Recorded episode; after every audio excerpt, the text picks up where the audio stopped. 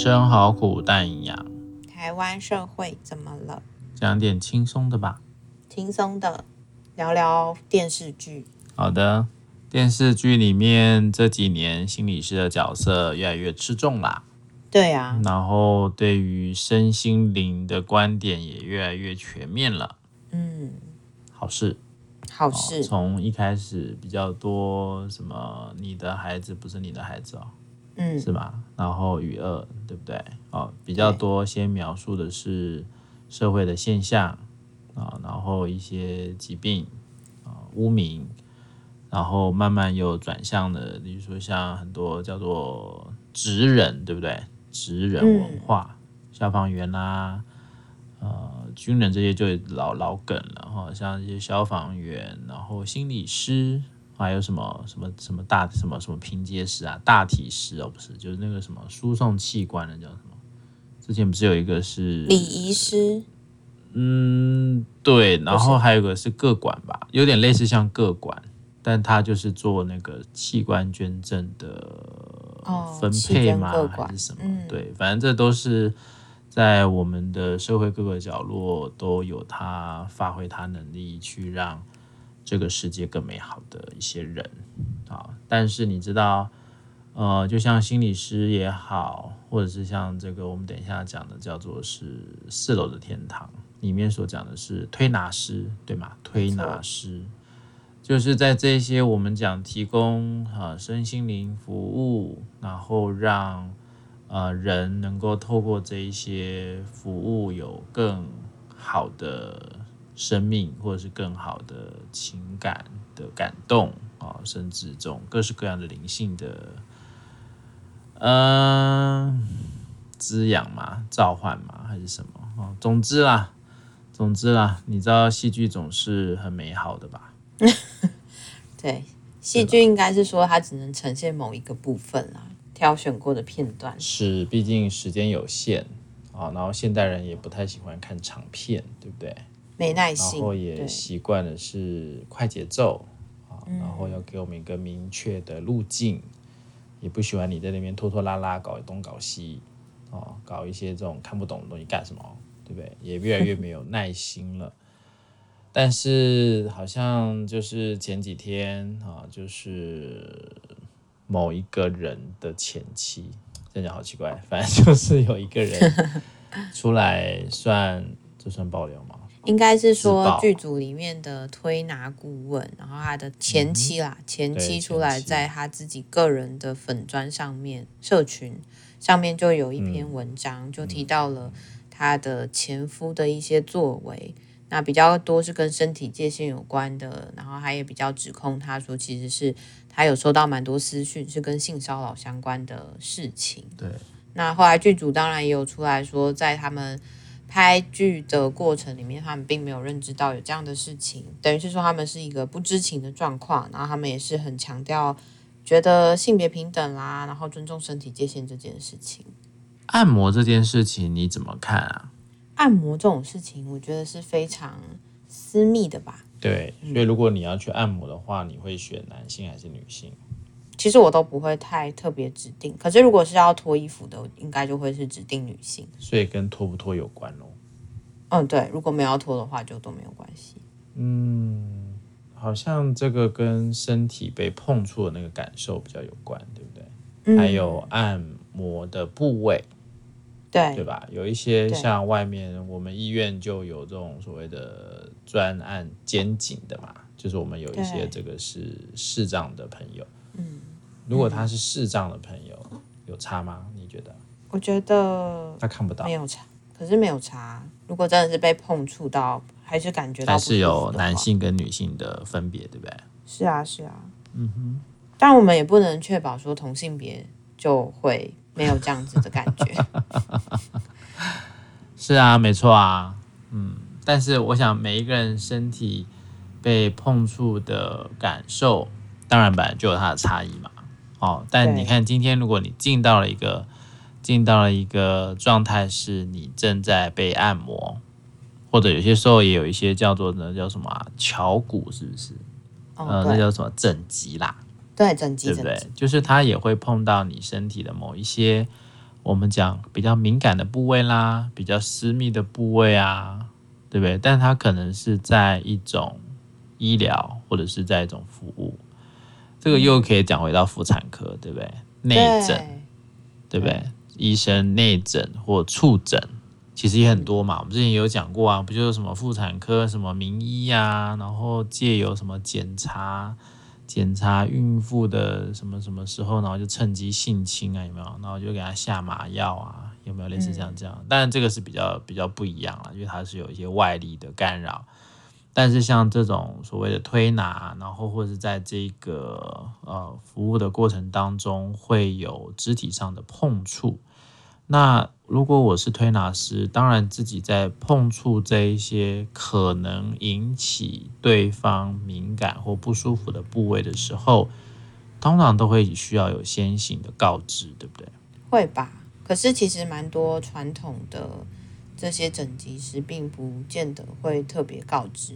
你知道那个感觉像什么吗？我又没有要性侵你，我也没有要性骚扰你，或者有些人还会说。啊，你长这样，我怎么会性骚扰你？这很失礼耶。这个就是一种父权的思维啊！我在做我的工作，你要跑来说我骚扰你啊？我又没这个想法，我怎么可能会骚扰你？对吗？嗯。但是他的操作是不是有可能就是有碰到敏感的部位？嗯。所以当这个部分表示他并没有在执行他的工作的时候，他有去做一个换位，去做一个。去理解，如果他今天是被推拿的人，他碰到了这个被碰到了这样的一个部位，他会不会感受到不舒服？所以其实我们在讲父权也好，我们在讲这种所谓像之前讲所谓的自恋啊、自我中心这一些的人，其实他不太会在想别人在想什么，因为他只关注自己。嗯嗯，你是不是这样的人呢？我觉得我这几年同理心培养的还不错啦。哦，对啊，虽然哦，今天不能讲鳄鱼的事哦，讲什么鳄鱼的事？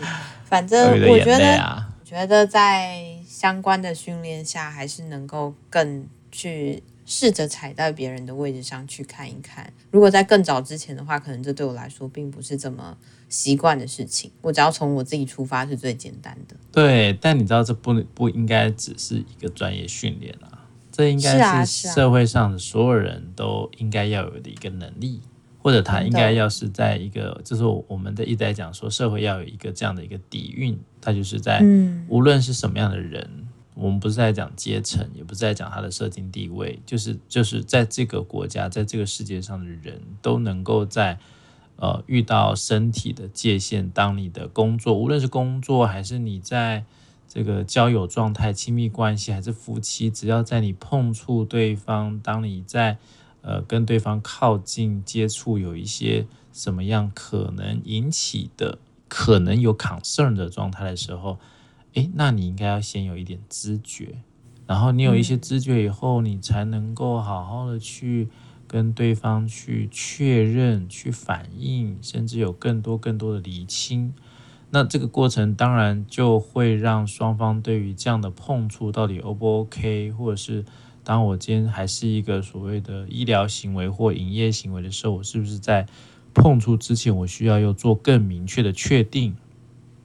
因为你也会很清楚，我可能会因此惹上官司，我可能会因此丢了我的执照，这样的概念你一定要先有啊。你总不会说都是出事以后再来说哦，我不晓得，我没有这种，我没有，我没有这个意图，我没有这个动机，我是善良的，你不要这样污蔑我，在执行我的业务，是你太 over，是你太敏感，对不对？你不能说我 me two me three 啊，me four 啊，不能一直这样 me 下去啊。哎，可是你在讲这个时候，我就在想。嗯、不知道你们家小朋友在现在在学校上课的时候有没有上过类似的课程？因为其实我小时候就在上一些什么健康教育啊，然后一些相关要保护自己的课程的时候，总是讲得很浅，或是好像没有办法去，大部分都是说你要学会保护自己啊，哪些地方不能碰啊，然后其实大部分就是这样，然后没有后续了。所以我其实也蛮好奇，现在他们在学校上的会是什么？当然，我有听到更多的，例如说有更多人在推广这些东西，然后更多人有透过绘本或是不同的推广方式，去让孩子知道说关于身体界限，然后包含说熟人，然后不熟的人，或是说有更多的去让他们知道要怎么样去知道如何求助，或是如何保护自己。但我其实也会在想，学校目前到底。做到什么样的程度？然后你们家小朋友跟你会去讨论这件事情吗？好像也真的比较少，但是我觉得我在跟他们在讨论这件事情的时候，也都会从呃身体的感受开始吧。就是每一个人他本来对身体的不同敏感，就是会有差异嘛。然后也也当然，我觉得这也是有一块是在进到发育的过程啦。我觉得这也是一个蛮不一样的一个状态，但我好像也只能说，我知道他们在课堂上是有教保护自己这件事的，但是可能也还是没有这么强烈的去回到做自己身体探索这件事吧。我觉得很多时候那个身体的感觉跟人的内在的连接，它是需要有一定程度的锻炼的。很多时候，身体的感觉跟你内在的心理感觉是分开的时候，其实你就有一点点像是一个，也不要讲行尸走肉啦，但是就是在那种感受跟你的身体碰触，它有一点点短路了。但这个袒露的过程，也许是来自于创伤，也许是来自于各式各样的一些情感遮蔽。但是像这个过程，其实它就很有可能让这样的人不断成为一个被害者。也甚至让加害者认为他好像就是可以这样做，所以其实又会拉回到性别啦。所以很多的女性在这种以前公共场合啊，在这种所谓的被摸屁股啊、摸哪里啊、摸大腿啊，好像很多时候在父权的这种压迫底下，他真的不敢讲。那你久而久之不敢讲，你其实反过来讲，在关系里面，你其实也就是让对方认为这个是 OK 的，这是没问题的。对，我是一个男性，我是一个有权利的男性，摸人家的大腿是很 OK 的，甚至人家可能还会，你可能还会想到说，他也很想让我摸他的大腿，就会衍生出这么莫名其妙的想法。或者我摸你是是给你恩赐好吗？我是皇帝之类的，就这种莫名其妙的想法就会越来越膨胀。所以我觉得你看，他还是在一个所谓的社会，无论在哪一个端点啊，无论是男性、女性，或者跟性别无关，是在一个权力跟没有权力的位置里面，也都要有更多元的去理解这部分的对话，才有可能去改善我们的环境。你说性骚扰议题，其实在很多我们现在性骚扰防治法，还有我们各个企业里面在搞这种。性平委员，我觉得很多时候现在有点走火入魔了，形式化了。也很多时候，我觉得我也不是特别要袒护男性，但是现在有很多的男性，他也很有可能会被诬告，甚至有很多的女性会把性骚扰这件事情当成是一个武器。嗯，这个其实也偶有听闻啦。哦，但其实对我来说，很多时候在这个过程当中。大家变得，如果又都是似是而非，或都是其实你是在一个一知半解的情况底下去用这种所谓性骚扰的概念去控诉某个人，那其实很容易啊，会让对方有很多很多的一些受伤哦。因为你看，像性骚扰这种是一个所谓的不名誉，对不对？哦，不名誉这个东西，其实，在我们华人的社会里面，其实是很恐怖的，因为它可能会让你怎么一辈子做不了，抬不起头啊，一辈子就要背着这样的污名啊，或者是可能会让你的父母亲蒙羞啊，这种所导致的很强烈的罪恶感跟羞愧感，就很有可能会让这一些人会想要去自杀。哦，这个其实其实很多时候，就像我们刚刚讲那个诬告，或者是我们在讲说这种，其实就是。